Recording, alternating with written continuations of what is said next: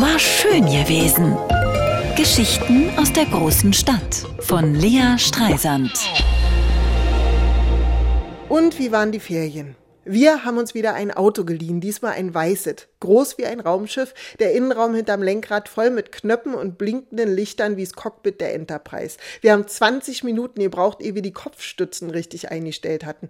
Jetzt sitze ich in dem Auto auf der Autobahn und schreibe diesen Text. Das Kind ist auf dem Rücksitz mit Kopfhörern sediert, Conny-Hörspiele, deutsche Kultur in deutschem Auto. Wir sind seit einer Stunde unterwegs und mein Mann hat die Verwandlung zum deutschen Spießer fast abgeschlossen. Er, der sonst vom Fahrrad aus wüste Verwunschungen gegen Autofahrer ausstößt, sitzt jetzt neben mir und schnaubt empört. Jedes Mal, wenn er auf unter 100 kmh abbremsen muss, weil vor ihm ein anderes Automobil die Frechheit besitzt, einzuscheren. Hätten wir die Strecke gleich mit dem Fahrrad fahren können, grummelt er gerade.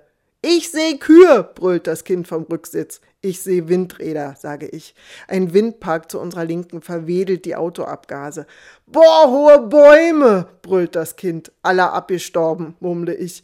Eine Reihe Totholz piekt den grauen Himmel. Was? brüllt das Kind. Nix, rufe ich. Guck mal, ein Windrad.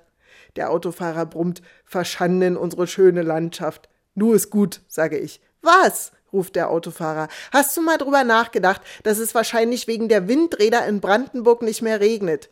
Ich schaue ihn an. Kommt es mir nur so vor oder ist ihm in der letzten halben Stunde ein Doppelkinn gewachsen? Bitte was? sage ich. Er grinst streitlustig und zieht diabolisch eine Augenbraue in die Stirn.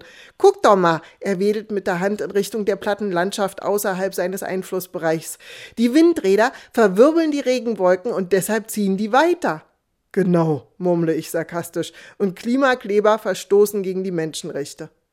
Vielleicht muss ich doch Führerschein machen, denke ich, damit wir uns nächstes Jahr am Steuer abwechseln können.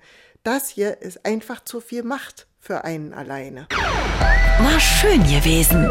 Geschichten aus der großen Stadt von Lea Streisand. Immer montags neu im schönen Morgen und jederzeit auf radio1.de.